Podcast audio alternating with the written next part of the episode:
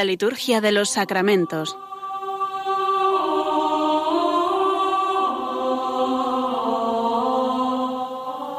Con el Padre Juan Manuel Sierra.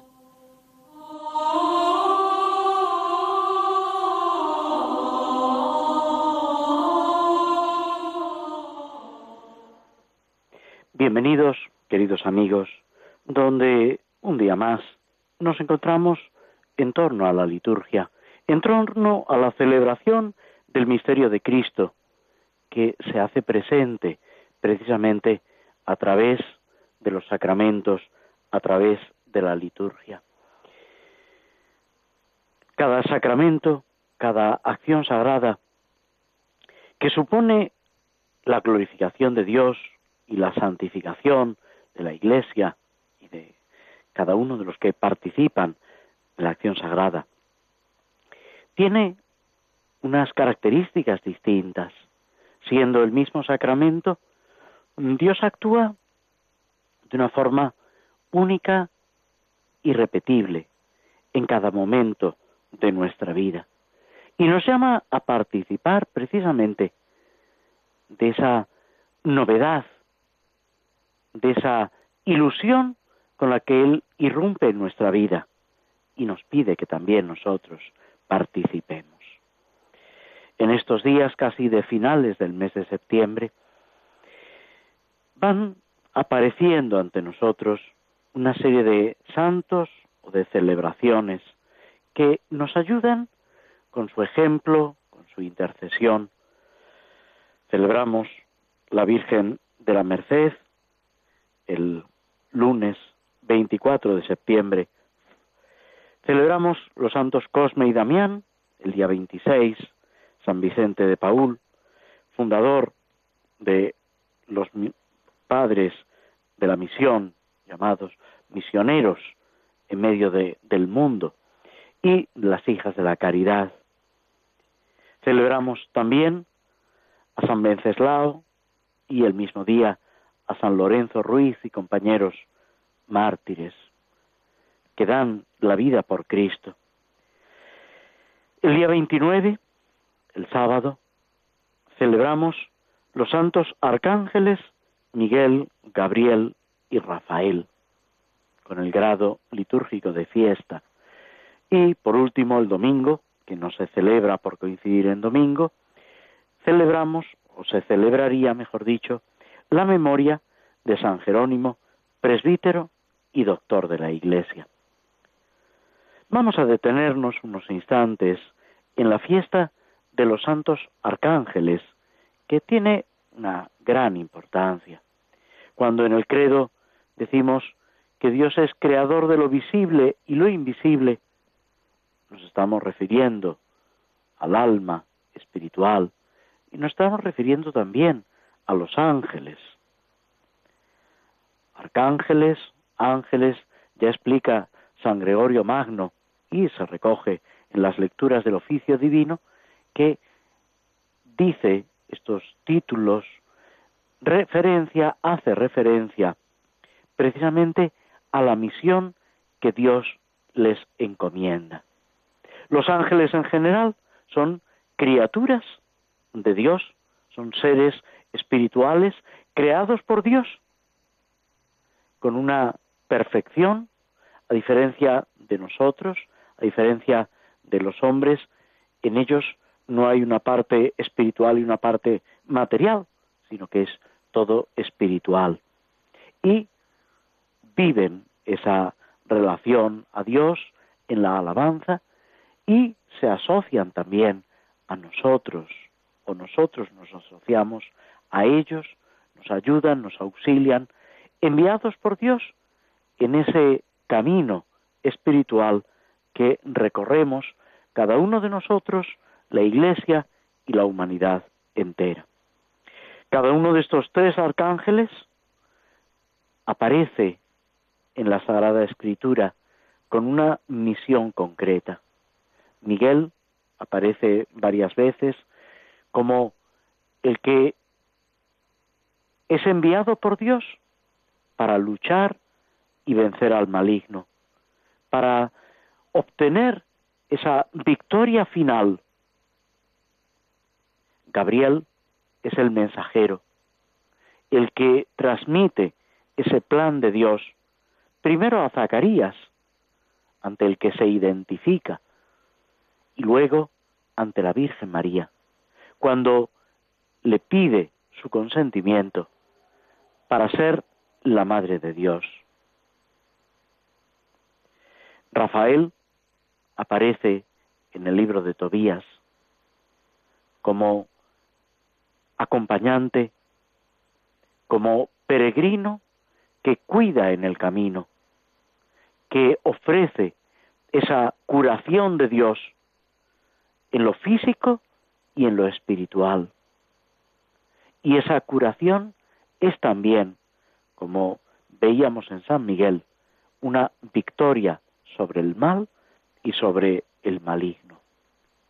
Cada uno de estos arcángeles tiene una misión señalada por Dios, una misión específica, pero hay también una misión que pertenece a todos los ángeles y arcángeles y es asociarse a nosotros, como decimos muchas veces al terminar el prefacio, ya dentro de la plegaria eucarística, cuando alabamos a Dios con los ángeles, arcángeles, principados, potestades, querubines, serafines, esta clasificación, por decirlo de alguna manera, que aparece en textos bíblicos y aparece también en la tradición de la Iglesia.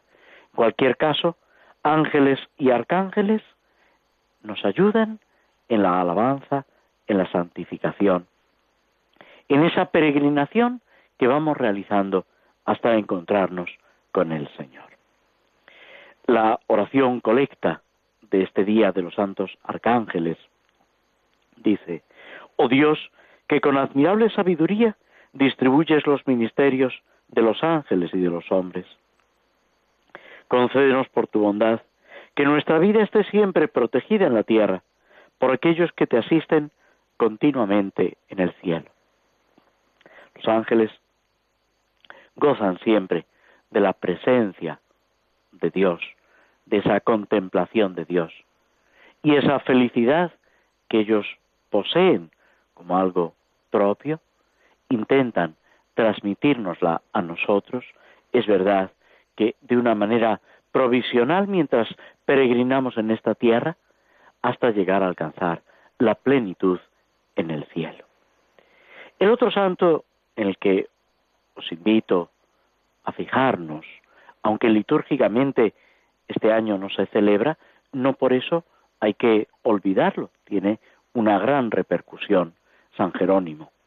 Un hombre polémico, un hombre con un carácter, si queréis, difícil, que mm, en su tiempo suscita eh, polémicas y sin embargo verdaderamente enamorado de Jesucristo, que desde una formación clásica a la que mm, está habituado, pero que por otra parte descubre que no puede llenarle, que no es capaz de satisfacer su corazón, se encuentra radicalmente con Cristo, a quien ya conocía.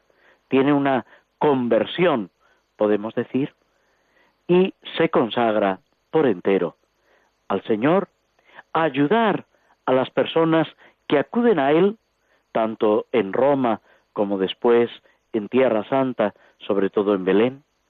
Se dedica al estudio de la Sagrada Escritura.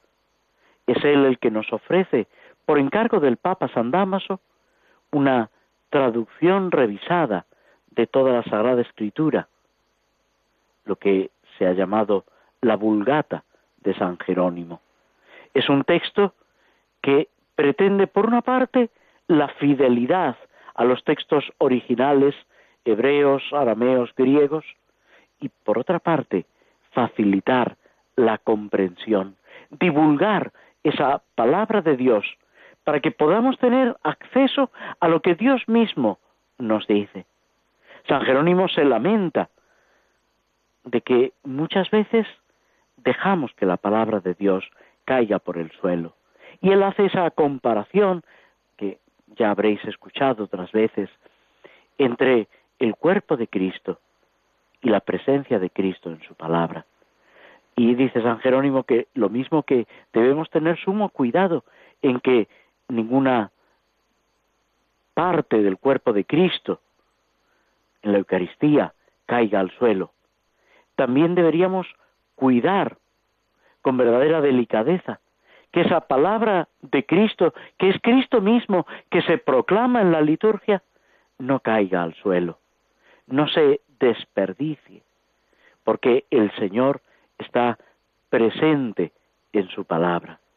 San Jerónimo no solamente elabora la vulgata, sino que además escribe numerosos comentarios a la Sagrada Escritura, intentando explicar, es algo que se repite en muchos padres de la Iglesia, en sermones, reflexiones, tratados, intentar hacer comprender la palabra de Dios, que comprendamos ese misterio de salvación que se dirige a mí en cada momento determinado. Se dirige a la Iglesia, pero a cada cristiano en particular, ofreciéndonos un mensaje de salvación, una participación en la misma vida divina. Y debemos valorarlo, cuidarlo, estudiar, que es lo que nos pide también la oración colecta de este día. Oh Dios, que concediste al presbítero San Jerónimo un amor suave y vivo a la Sagrada Escritura. Haz que tu pueblo se alimente de tu palabra con mayor abundancia y encuentre en ella la fuente de la vida. Es lo que también en distintos lugares el Concilio Vaticano II pide, pero sobre todo en la Constitución de Verbum sobre la divina revelación. Pide que los cristianos, los católicos, tengan ese conocimiento, esa formación que les llegue a comprender, a gustar y a vivir cuanto se contiene en la Sagrada Escritura enseñada, iluminada por la tradición y por el magisterio de la Iglesia. Porque no podemos olvidar que es en el seno de la Iglesia donde llegamos a la comprensión plena de la Sagrada Escritura por la acción del Espíritu Santo. Es la Iglesia la que nos presenta la Sagrada Escritura, la que nos lo da como alimento y nos invita a participar de ese tesoro que a nosotros se nos entrega. Nos detenemos unos instantes antes de adentrarnos en las oraciones que sobre los sacramentos y sacramentales se recogen en el misal romano.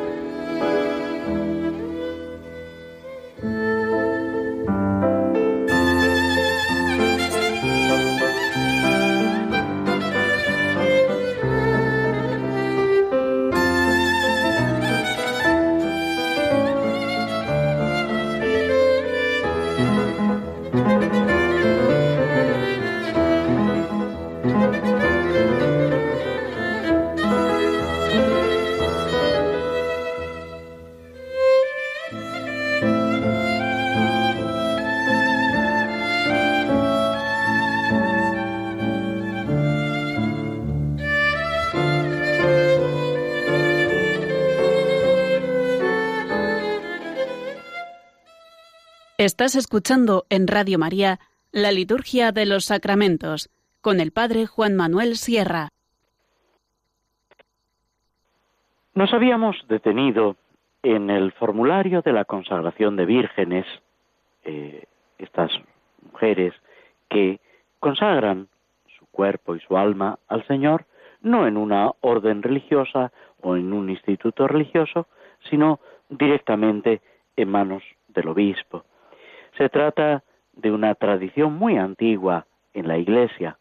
Ya San Pablo habla de la virginidad como eh, una forma de consagración a Dios y a lo largo de los siglos, más o menos extendido, pues se ha mantenido. Es verdad que ha habido siglos en los que eh, esta consagración pública, oficial, de eh, vírgenes era más extraña y en cambio se desarrolló mucho lo que es la vida religiosa en sus distintas facetas. Hoy en día, eh, sin dejar, por supuesto, la vida religiosa, que es un don para la Iglesia, Juan Pablo II, San Juan Pablo II se mm, refiere a la vida religiosa como un don necesario, esencial para la Iglesia. También la consagración de vírgenes entra dentro de esta consagración, dentro de, esta, de estas formas, digamos, de consagración a Dios, aunque en sentido estricto, en sentido jurídico, no se pueda hablar de vida religiosa, porque no hay esa estructura, esa obediencia, aunque, por supuesto, las vírgenes que se consagran sí que hacen pues una promesa de obediencia al obispo. Habíamos escuchado y comentado ya la oración colecta. En esta celebración, lo señala una rúbrica del misal, si se celebra una solemnidad o en un domingo, se debe rezar el credo. Es más, está recomendado en la medida de lo posible que siendo una ceremonia importante y que implica a toda la diócesis, se procure su celebración en una solemnidad o en una gran fiesta o en un domingo con la mayor participación posible de fieles. Es una forma de expresar visiblemente algo que es evidente. Una celebración litúrgica, una celebración de un sacramento o de un sacramental, como es este caso, afecta a toda la Iglesia. No es algo solamente de la persona que se consagra a Dios, o del obispo, o de los amigos y conocidos de esta persona. Toda la Iglesia está involucrada y se ve, de alguna forma, necesitada de esta santificación que Dios realiza en el acto litúrgico. La profesión de fe tiene también un gran sentido, porque es proclamar juntos aquello que nos une, la fe como algo que hemos recibido de Dios, como una manifestación de lo que Dios ha hecho y sigue haciendo una adhesión profunda. La oración sobre las ofrendas, breve, como sucede casi siempre, y haciendo referencia a lo que estamos celebrando, dice, por este sacrificio, lo que vamos a celebrar, el sacrificio del cuerpo y la sangre de Cristo, la Eucaristía, por este sacrificio es una, digamos, un anuncio. Todavía no hemos entrado en la parte sacrificial, si queremos llamarlo así, de la misa, que sería pues la plegaria eucarística. Por este sacrificio que ya estamos celebrando, ya hemos entrado en la parte eucarística, Señor, concede a tus siervas, las personas que se han consagrado como vírgenes al Señor, la perseverancia en su propósito, para que cuando venga el Rey Supremo, merezcan entrar gozosas con las puertas abiertas en el reino celestial. Y aquí os preguntaría, ¿qué os evoca estas palabras? Y la respuesta me parece clara. La parábola de las vírgenes sensatas que están preparadas para recibir al esposo y entrar con él en el banquete. Esta imagen, esta parábola del Evangelio sirve para, eh, de alguna forma, eh, configurar este momento de la presentación de las ofrendas, el pan y el vino, los dones de caridad que hemos presentado ante el altar y el corazón de estas personas, de estas mujeres que se consagran al Señor, que participan ya de ese encuentro con el Rey Supremo que es Cristo, pero preparando, preparándose ellas y preparando la Iglesia para ese encuentro definitivo en el reino celestial. Toda celebración litúrgica tiene una perspectiva hacia el más allá, hacia el cumplimiento de las promesas del Señor, cuando Él vuelva en gloria, en majestad, triunfante, cuando Él, como dice San Pablo, someta así todas las cosas y sometido todo a Él, Él mismo se someta a Dios Padre. Por eso San Pablo dice, todo es vuestro, vosotros de Cristo y Cristo de Dios. Y esa corriente de santificación y de alabanza en la que estas personas que se consagran en la virginidad al Señor deben vivir, es también un reto y una ayuda para toda la Iglesia. Esta celebración puede utilizar el prefacio que viene para la vida religiosa como imitación de Cristo. ¿Por qué? Pues porque hay muchos puntos en común entre la vida religiosa y la consagración virginal. También ofrece el misal, no vamos a entrar eh, en ello, las intercesiones propias para las plegarias eucarísticas, para que en este momento central de la celebración de la Eucaristía se pida por estas personas que se han consagrado a Dios, para que sirvan sin desfallecer al Señor y al pueblo de Dios para que su vida sea testimonio de vida evangélica. Que se consagran, dice la intercesión de la plegaria cuarta, al culto divino y al servicio de los hombres, al servicio de la Iglesia, de cada persona que se cruza en su camino. La llamada a la perfección en la Iglesia no es para beneficio propio, para provecho propio, sino para edificación de la Iglesia y ayuda de los hermanos. Es lo que en el Evangelio del pasado domingo se nos decía, el que quiera ser el primero y principal, sea el último y el servidor de todos. Esa enseñanza que los apóstoles no terminaban de entender, nos sigue también a nosotros costando comprenderla. Y sin embargo, ese es el camino que Cristo nos señala. Ese es el itinerario que debemos recorrer unidos a Cristo, acompañados por Él y apoyados en Él. La antífona de comunión, que normalmente como ya hemos comentado en otras ocasiones, no se suele utilizar porque tratándose de una celebración solemne con gran participación de sacerdotes fieles, suele haber canto, un canto adecuado.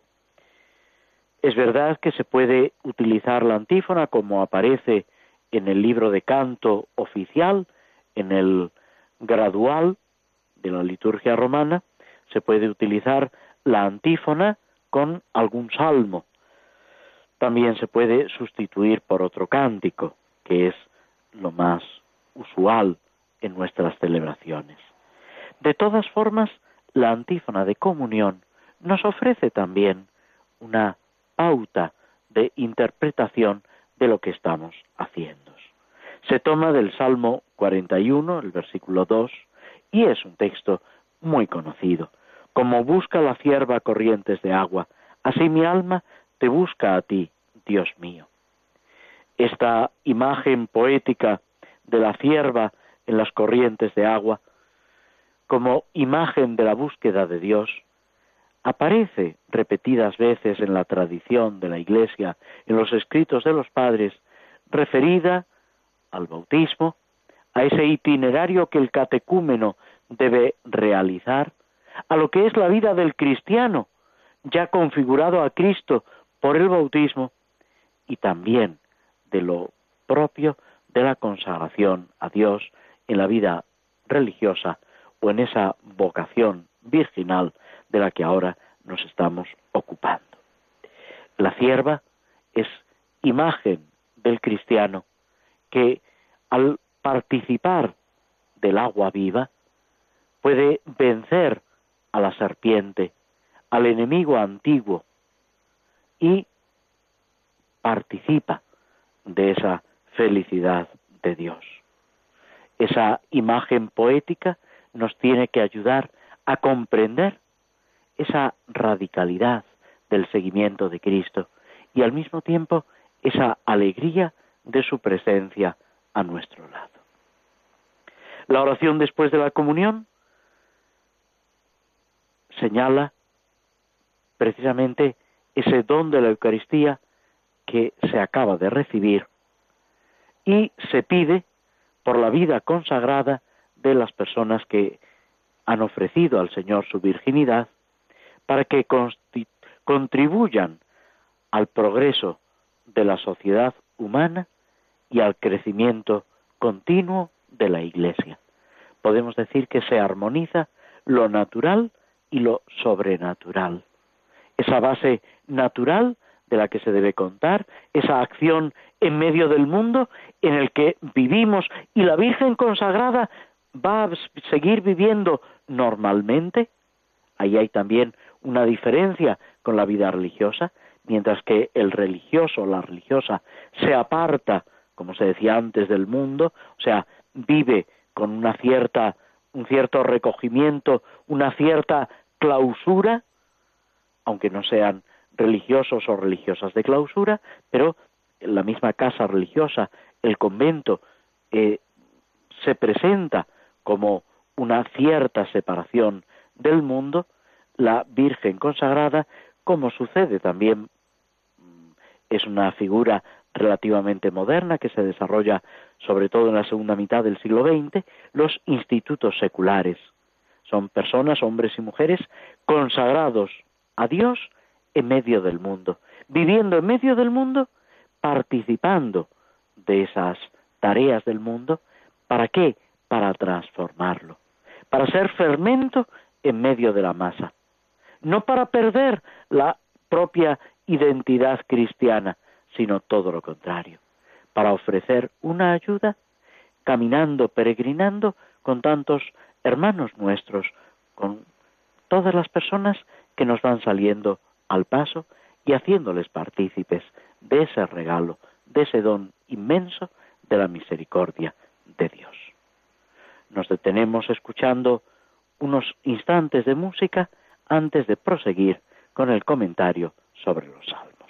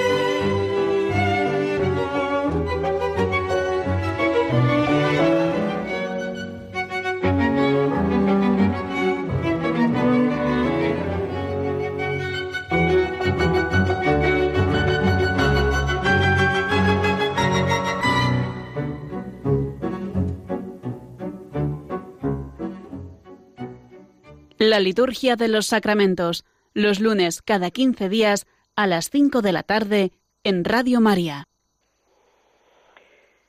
Seguimos con el Salmo 18, mm, que eh, nos presenta ese orden de la naturaleza y ese orden de la ley, podemos decir, esa coincidencia o esa armonía entre lo sobrenatural y lo natural, o entre lo natural y lo sobrenatural. Primero, hemos observado la naturaleza, el cielo, el día, la noche, que transmiten un mensaje divino, transmiten una enseñanza que Dios nos ha dado, nos sigue dando. Nos referíamos también a San Pablo, que, haciéndose eco del libro de la sabiduría, echa en cara a aquellos que contemplando la naturaleza no son capaces de descubrir al autor de la naturaleza, al creador de todas las cosas. Lo intenta de alguna forma justificar por nuestra debilidad, pero termina diciendo que a pesar de todo deberíamos conocer al Señor. A partir del versículo octavo se nos habla de la ley del Señor, que es perfecta y es descanso del alma. Ese precepto del Señor fiel que instruye los mandatos del Señor rectos que alegran el corazón, etc. Esta segunda parte del Salmo canta directamente las excelencias de la ley y sus efectos. Luego, San Pablo nos va a poner en guardia respecto a las limitaciones de la ley, pero no cabe duda que forma parte de esa revelación, de ese plan de Dios que nos va guiando. San Ignacio de Loyola en la contemplación para alcanzar amor señala que en el amor el amante da al amado lo que tiene y puede.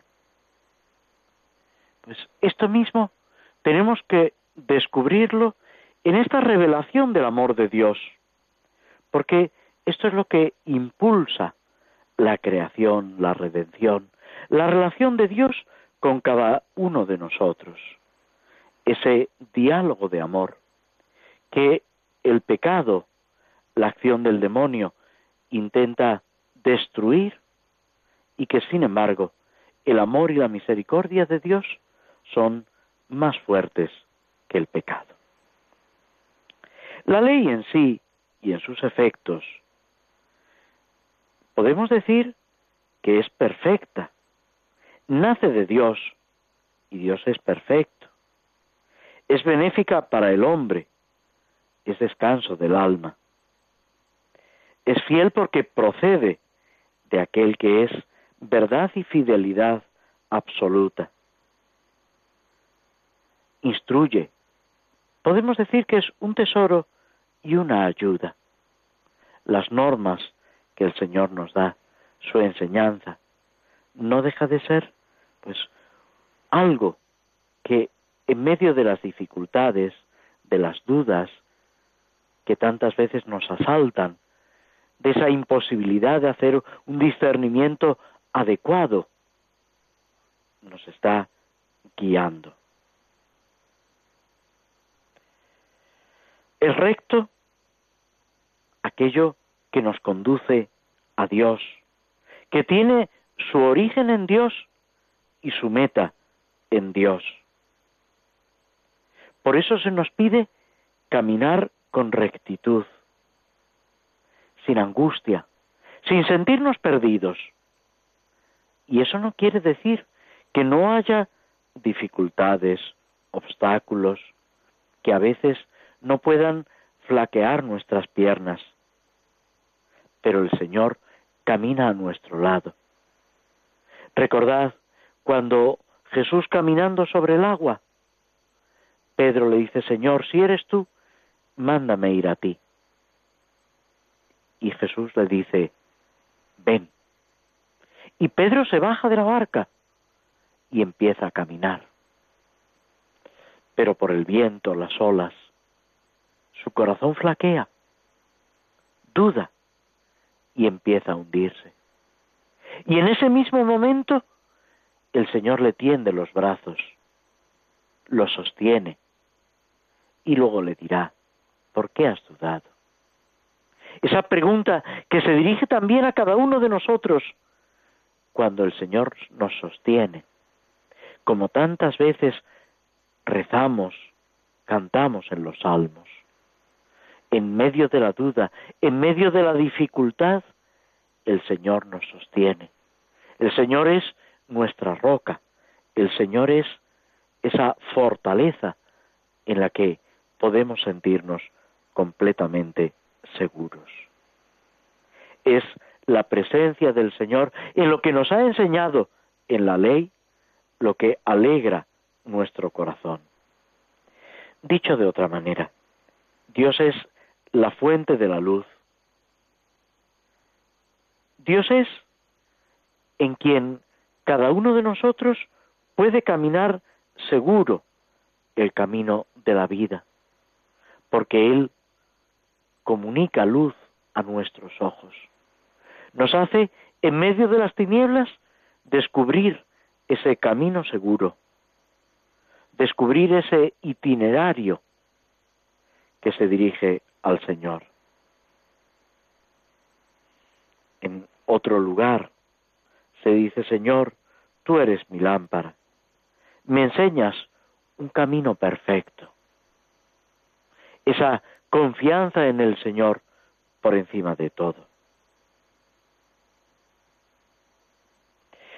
Al mismo tiempo, tenemos que reconocer nuestra fragilidad.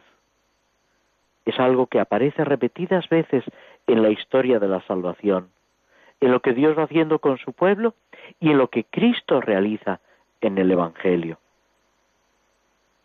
Reconocer, mirar con realismo, con sinceridad, nuestra propia conducta, lo que hacemos, lo que hay en nuestro corazón, las fidelidades e infidelidades al Señor.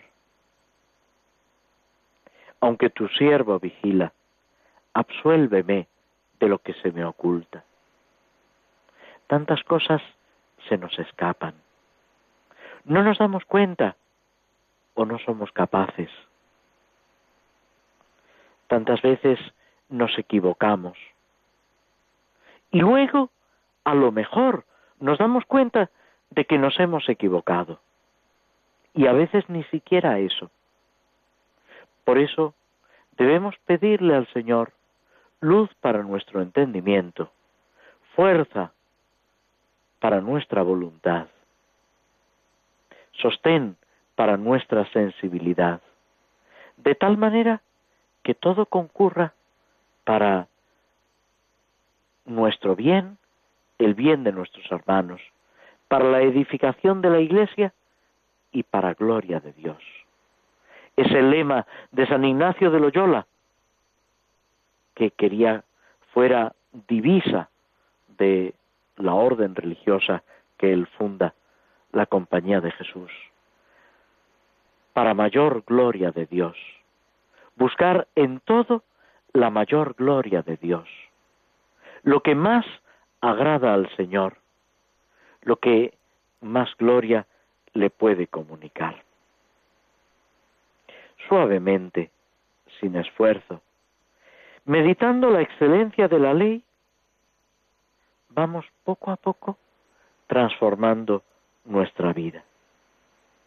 Esa ley, esa norma, esos preceptos, esa voluntad de Dios, nacen de un amor infinito, el amor de Dios, que quiere nuestro bien. Si no lo cumplimos, no es Dios quien sale perdiendo, sino nosotros, que despreciamos ese amor infinitamente sabio, que nos acompaña, que nos guía, que está ilusionado en nuestra santidad, o sea, en nuestra perfección en el amor. Queremos ser felices, queremos vivir esa plenitud de amor. Cumplamos los mandamientos, como también se señala en las oraciones de la misa. Oh Dios que has puesto la plenitud de la ley en el amor a ti y al prójimo. Es eso mismo. Dicho de otra forma, pero la enseñanza, la realidad es exactamente la misma. Y la exigencia para cada uno de nosotros es también esa. Vivir pendientes del Señor, sabiendo que el Señor está pendiente de nosotros, que Él nos acompaña, nos protege y nos guía. Hacemos una última pausa antes de seguir adelante y concluir con nuestro programa.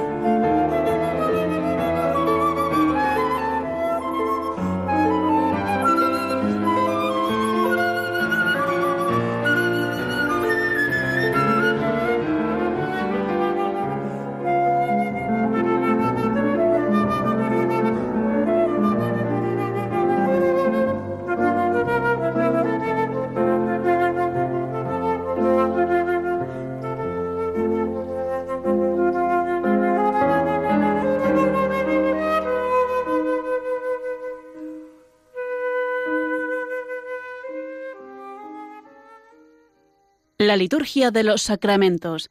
Conoce qué se realiza y por qué de la mano del Padre Juan Manuel Sierra. Ocupándonos de algunos padres de la Iglesia, vamos a fijarnos ahora en Clemente de Alejandría, San Clemente de Alejandría. Es también padre de la Iglesia, podemos decir, de los primeros tiempos, de los que van poniendo ese fundamento de la Iglesia.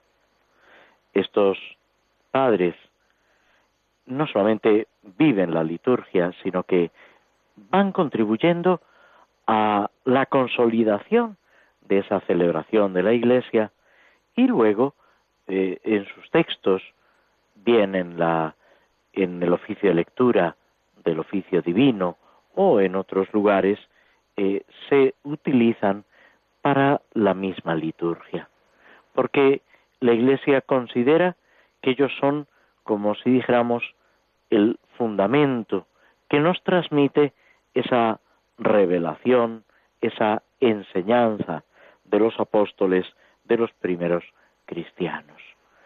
Esa tradición de la Iglesia, en el sentido más estricto de la palabra, que se va transmitiendo eh, en la enseñanza de los obispos, de los padres de la Iglesia, a través de los siglos. Clemente de Alejandría, no sabemos exactamente cuándo nació, se suele situar su nacimiento a mediados del siglo II, allá por el año 150, aproximadamente en Atenas. Este dato sí que tiene bastante probabilidad.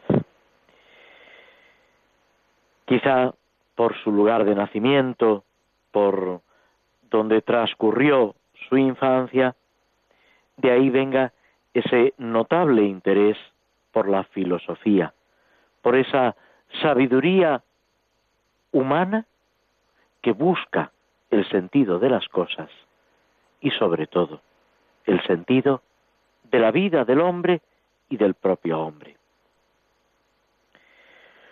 Es en este marco filosófico, como ya decíamos también de San Justino, que muere pues, prácticamente cuando está naciendo Clemente de Alejandría, es un exponente, un ejemplo de ese diálogo entre la fe y la razón que se ha sucedido a lo largo de la tradición cristiana.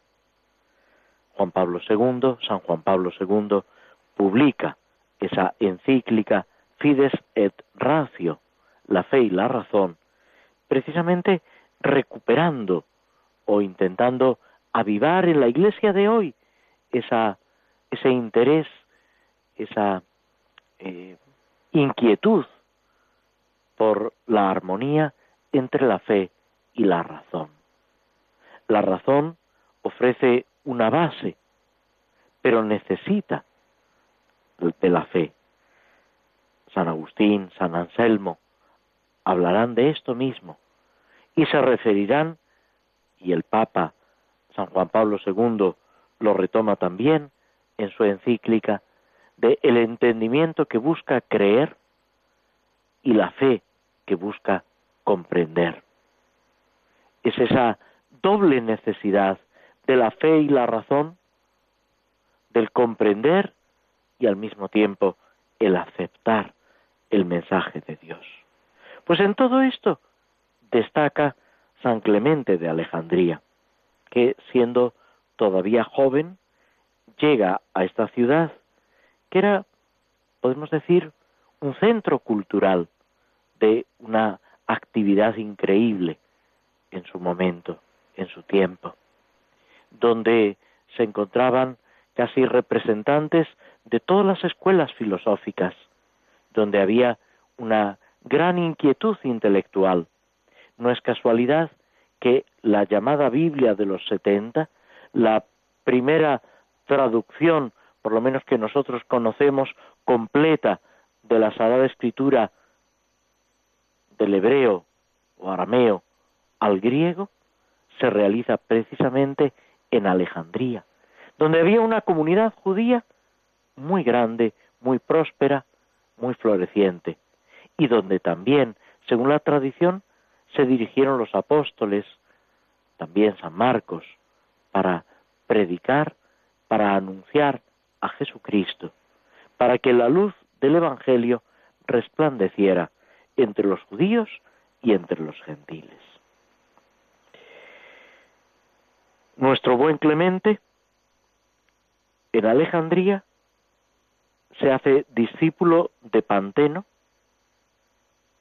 maestro cristiano, catequista, que funda, funda una escuela catequística y precisamente sucede a su maestro en la dirección de la escuela.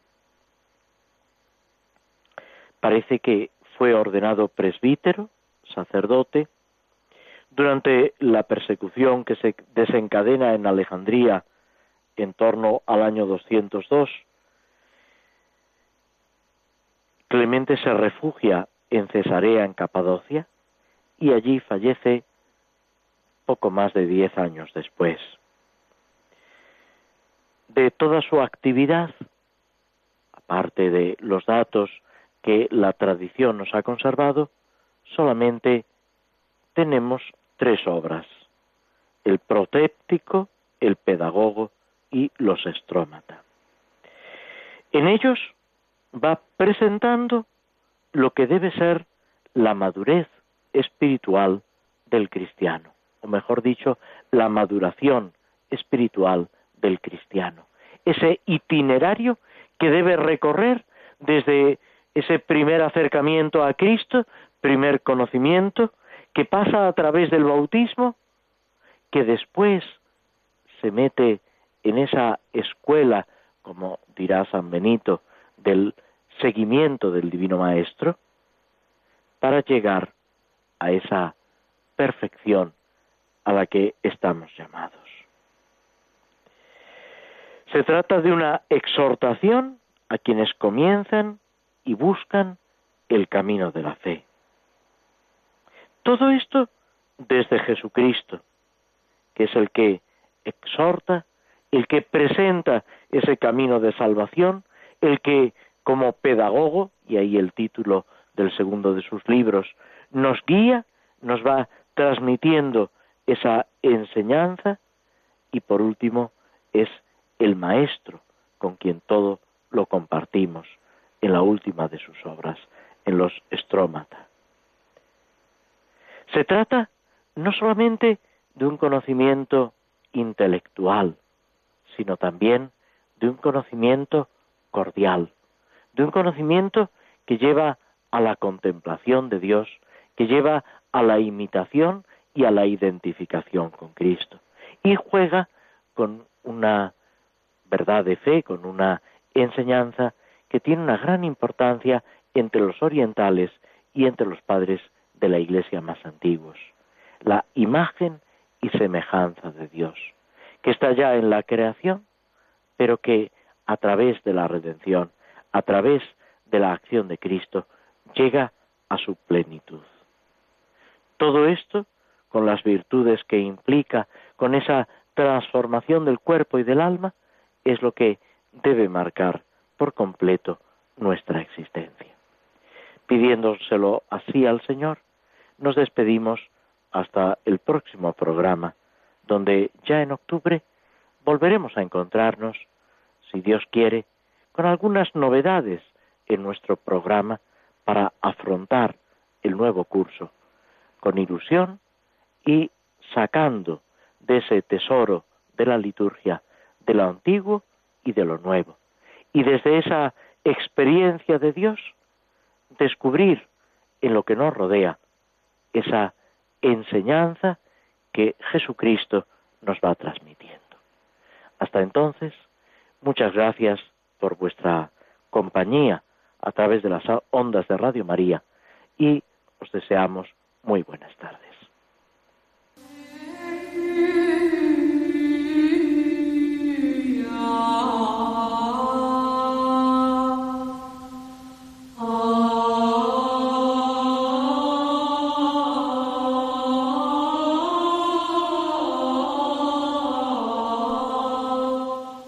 Así concluye en Radio María la Liturgia de los Sacramentos, un espacio dirigido por el Padre Juan Manuel Sierra.